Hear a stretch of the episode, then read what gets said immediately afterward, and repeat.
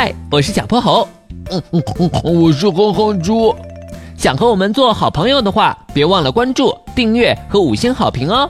下面故事开始啦。小泼猴妙趣百科电台，好一个大大大大大月饼！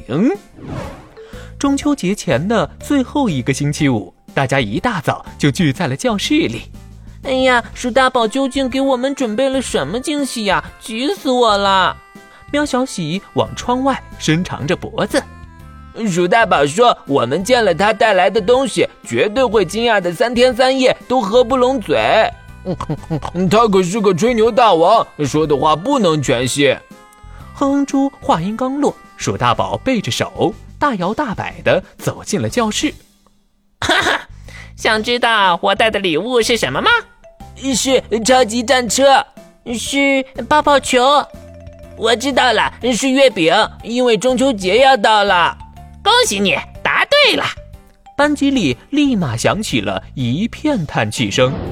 哎，月饼有什么意思呀？又不好玩，也不好吃，尤其是五仁馅的。一看小伙伴们的反应，鼠大宝更得意了。他大手一挥，上月饼！轰！一个直径约两米长的巨大圆盘形物体出现在门口，它足足有门框那么高，几乎有半个教室那么大，还被包裹得严严实实的。几位送货师傅费了好大的劲儿，才把它咕噜噜滚进教室。小伙伴们惊得下巴都快掉地上了，直到麋鹿老师走进教室，才缓过神来。老老师，你看，好一个大大大月饼！哈哈哈哈同学们，这个大月饼呀，是鼠大宝舅舅送给咱们的中秋礼物。哦，我知道了，鼠大宝舅舅是波波城的月饼大王，专门做月饼的。可是这么大的月饼，咱们在哪儿吃啊？我有办法，把咱们桌子都拼起来，变成一张大大大桌子。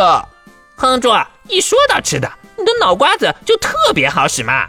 在老师的带领下，小伙伴们足足拼了二十五张桌子，才刚刚好放下那个巨型月饼。他们剥开了一层又一层的包装纸，急得咽了几十口口水，才终于看到大月饼的真面目：金黄金黄的外皮，Q 弹 Q 弹的馅儿，还散发着一股奇异的香甜味儿。大家围着大月饼。迫不及待的开吃了，嗯，是蛋黄味的，嗯，这边是牛奶味的，嗯，我这块是香蕉味儿，哈哈，原来这个大月饼有几十种口味呢！大家绕着月饼走啊走，遇到自己喜欢的口味就停下来吃一口，有趣极了。同学们，你们知道吗？在古时候，人们会把月饼切成小块儿。每个亲人分一块，如果有人出了远门，家人就会把属于他的那块一直保存着，等他回来了再吃下去，象征着团圆。嗯，哼哼猪若有所思的点了点头。小泼猴今天请假，我应该给他留一块。老师，我们还可以把月饼分给其他班的同学。对，要分享才能团圆。就这样。整个学校的小朋友都吃到了鼠大宝的大大大大月饼，那一天整个校园都格外的香甜。今天的故事讲完啦，记得关注、订阅、五星好评哦。